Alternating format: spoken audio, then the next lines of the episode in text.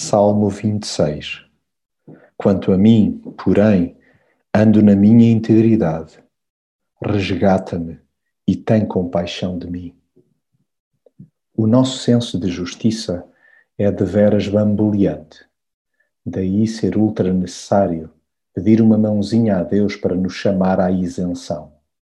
É de extrema importância e relevância conversar com Ele sobre como nos vemos para além de ser por si só um excelente exercício introspectivo, é igualmente uma forma sadia de nos colocarmos ao seu jeito.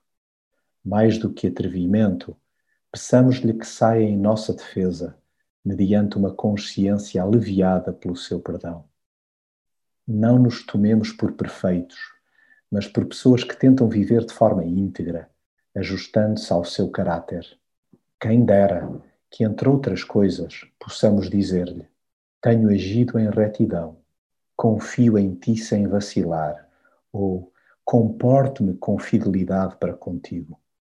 Tudo isto entremeado com o impopular pedido para que examine os nossos desejos e pensamentos. Deixemos que seja Deus a mostrar-nos a coerência da nossa oração. Por mais convictos que estejamos das nossas boas intenções, da distância que guardamos de malta fingida ou perversa, da prática da confissão, da continuada adoração e do prazer que sintamos em estar na sua casa, jamais nos fiemos nesta pseudolista de virtudes. Roguemos que nos poupe de nós mesmos e de sermos engolidos pela enxurrada de maldade que nos circunda. Permitamos que Deus peneire as nossas peneiras façamos o que é correto, mas tenhamos noção de quanto carecemos da Sua compaixão. Tendo sempre diante dos nossos olhos a Sua bondade, caminhamos a direito, em comunidade e em festa permanente.